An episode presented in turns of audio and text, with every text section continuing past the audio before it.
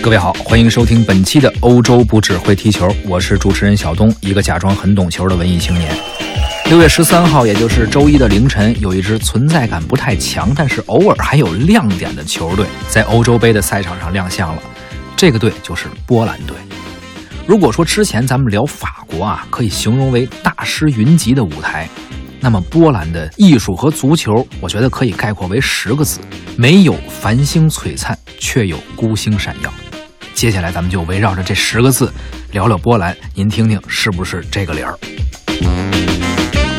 刚才我们说波兰队存在感不是特别强，这首先体现在哪儿呢？就体现在这个足球的战绩上。波兰绝对不是一个足球强国，波兰队的历史上也并没有什么特别值得骄傲、辉煌傲人的成绩啊，不像我们之前说法国，哪怕是大起大落，哎，起码人家疯狂过，是吧？欧洲杯没有天长地久，但好在曾经拥有啊，至少来过、爱过就可以了。但是你看这波兰队这历史啊，压根儿就没拥有过什么。最好的成绩还得推到一九七四年和一九八二年，得过两次季军，第三名。身为八五后才出生的年轻球迷，哎，我们都没有见证过波兰短暂的那个小巅峰时刻。而其他年份，无论是欧洲杯啊，还是世界杯啊，波兰基本上就在预选赛和小组赛这个范围徘徊。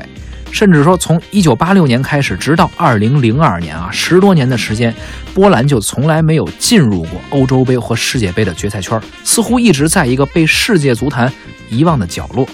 除了成绩，我们一般记住一个球队，或者说成为一个球队的拥趸，往往也会因为某些球星。比如说到英格兰，即便说不看球的女生都知道贝克汉姆啊，咱们说葡萄牙，我们都知道 C 罗。那波兰呢？哎，我们很难回忆起来，说波兰历史上有哪位特别有名的球星？咱们看上世纪七八十年代那会儿是波兰足球最好的时期了啊！当然了，确实也是成就了波兰历史上最杰出的一个足坛名将，叫博涅克。啊，或者说是博涅克成就了当时的波兰足球，可除此之外，历史上再无其他。我们说波兰足坛是孤星闪耀，其实也就体现在这儿。直到今天，我们逐渐开始感觉到波兰足球好像有那么一点点复苏的迹象。哎，从成绩上看，波兰队近十余年来屡次进入到世界杯或者欧洲杯的决赛圈，虽然基本上还是保持在小组赛难以出现这个水平，但起码他进来了，起码是一个复苏的苗头。包括人员方面啊，当然还是孤星闪耀。这么多年来，真正被世界足坛关注到的，能称之为球星的波兰就有一位，谁呀？莱万多夫斯基，我们都叫他莱万。而且就在今年的一月份，莱万多夫斯基还当选了波兰的年度最佳运动员。要知道啊，这可是波兰三十三年来首次给一个足球运动员颁这个奖，可见波兰这足球啊也不太受重视。咱们说波兰足坛没有大把大把的巨星，偶尔有孤星闪耀，虽然不多，但是也足够亮了。比如说这莱万现在很火，这不由得让我们也产生联想。其实波兰这个国家呀，在很多领域不都是这样吗？说到波兰，我们可能会想到谁呀？哥白尼，想到居里夫人，他们在各自领域对世界都有着巨大的影响，就如同刚才我们说的足坛巨星博涅克一样，虽然不多，但是足够亮。再说到艺术方面，其实也是如此。稍微了解一点艺术史啊，或者看过一点音乐史的朋友，只要一听说咱们今天要聊波兰，您当时心里肯定想：哎，这小东肯定得说肖邦。没错，您猜对了，因为除了肖邦，咱们确实想不出什么更有代表性的音乐家。肖邦可以算是音乐史上的一颗明星啊，堪称是一个国家的代表啊，波兰乐坛的一个符号。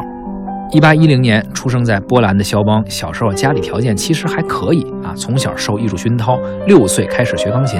其实现在也一样啊，艺术这个东西它是很烧钱的，特别是青少年的艺术教育。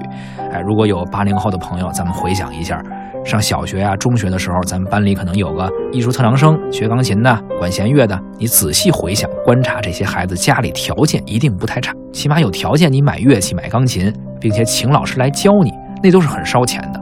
当然，这个属于兴趣教育，就是特长。我们考学的时候，最多呢有特长生能够有个加分的可能。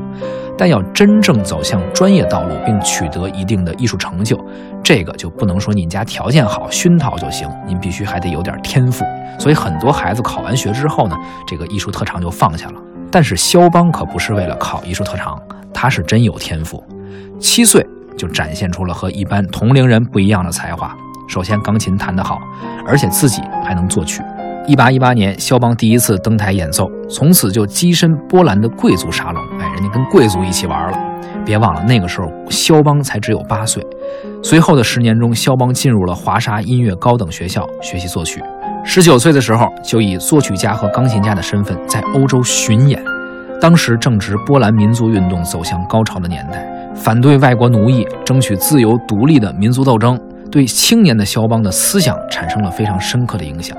那个时候呢，肖邦岁数不大，二十左右，也就是从那个时候起，这样的思想培养了他的民族情感和一种爱国的热忱。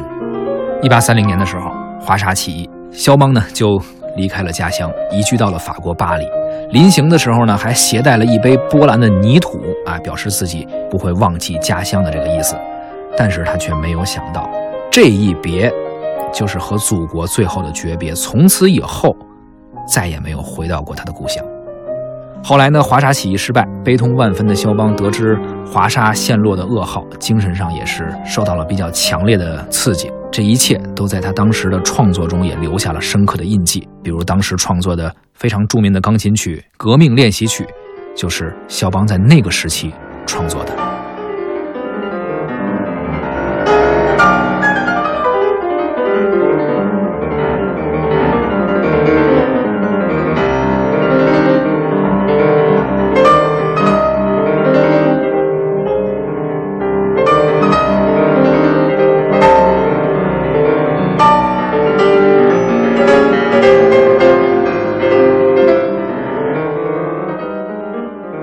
靠手艺吃饭的人呀，无论走到哪儿都饿不着。这肖邦的手艺呢，就是搞音乐、搞创作、弹钢琴。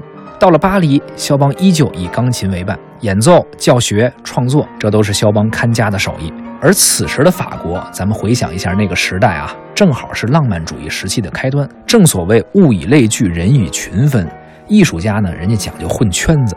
初来乍到的肖邦呢，作为一个异乡人，哎，也想融入这个主流的圈子，但是并不容易。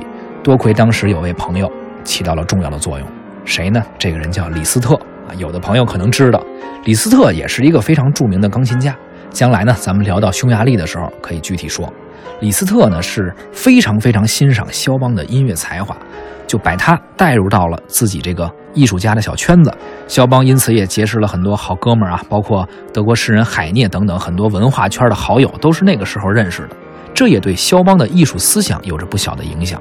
而且为了让肖邦被法国的观众接受，当时已经颇有影响力的李斯特在自己的演出中把舞台灯光调暗。跟观众说，为了让你们更加专注于音乐本身啊，听觉本身，别老打着光看我。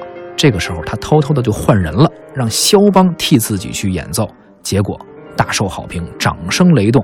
李斯特说：“你看，这不是我弹的，这是我这小兄弟肖邦弹的，他弹的也不错。这么一来，肖邦也被观众认可了，被称为和李斯特齐名的音乐家。所以你看看，各位啊，当时的艺术家们对同行是多么真诚、多么坦诚的态度。”从来没有说同行是冤家。你再看看今天这文艺圈，跟那时候怎么比呀？接着说啊，这李斯特呢，据我判断应该是一个热心肠。为什么这么说呢？因为他还干了一件事儿，就是给肖邦介绍了一对象。感觉这个李斯特有点浪漫主义乐派工会主席的潜质啊。他介绍的是谁呢？法国女作家乔治桑。一开始啊，其实肖邦是拒绝的。为什么呢？肖邦就觉得这个乔治桑这文艺女青年长得不是自己喜欢的类型，而且呢，这乔治桑还比肖邦大了整整六岁。咱们都说，女大三抱金砖，可大了六岁，这相当于两块砖哈。肖邦一表人才，英俊小伙，而且他比较儒雅纤弱啊，估计这个弹钢琴这小手可能也抱不动这两块金砖，所以不是太感冒。况且以当时肖邦的才华，在欧洲的文艺圈也是很有名气的啊。想找个对象并不是什么难事儿，所以人眼比较高。而这乔治桑呢，又是一个特别反传统的女作家，生活呀特别随性啊，抽烟喝酒烫头。哎，咱不是开玩笑啊，这乔治桑真烫头，大家可以上网看一看他照片啊，确实是烫着头的。最主要，乔治桑还带着俩女儿，是一个离过婚的，所以呢，肖邦对他不太来电。但是这乔治桑确实看上了肖邦。作为一个驰骋情场多年的女人，她非常了解男人，也很清楚怎样搞定这个男人。捕获他的心，不怕贼偷，就怕贼惦记啊。肖邦当时又恰逢人生的低谷，乔治桑呢还特别会照顾人。时间长了，这艺术家的世界咱们常人很难搞懂。这时间一长了，肖邦的情感防线就被突破了。他突然发现，哎，跟乔治桑在一块儿，感觉也还可以，自己仿佛能够被激发出很多创作灵感，心中的这个情感呀可以得到释放。于是日久生情，俩人就在一块儿生活了。肖邦从此也迎来了自己艺术生涯的顶峰。这得益于乔治桑的陪伴，也得益于他当时的朋友圈啊。还是那句话，这艺术家得混圈子。当时正是世界文艺史上难得一遇的黄金时代。嗯，咱们举个例子，比如当时你穿越回去了，随便进一酒吧，就没准能见着什么巴尔扎克呀、雨果呀。缪塞呀、海涅、大仲马这帮人正在交流创作心得。你再往边上一看，这弹琴助兴的可能就是什么李斯特呀、罗西尼呀、门德尔松、舒曼这一伙。你说这帮人在一块儿，这现在咱们看都是大事，当时人家就是探讨业务、交流创作，那是一个什么样的时代？所以这些人也就点亮了浪漫主义时期法国的星空。而肖邦呢，也正是这些璀璨繁星中的一颗，是代表着祖国的那一颗，代表着。波澜的那一刻，有人说肖邦是浪漫的，有人说肖邦是孤独的，所以钢琴诗人这个名字在肖邦身上一点都不为奇。诗人总有诗人的浪漫，诗人也会有诗人的孤独。肖邦是属于波兰的，也是属于世界的。在繁星浩渺的艺术银河中，肖邦绝对是发出不一样光芒的那一刻。我是小东，一个假装很懂球的文艺青年。咱们今天聊到这儿，下期再会。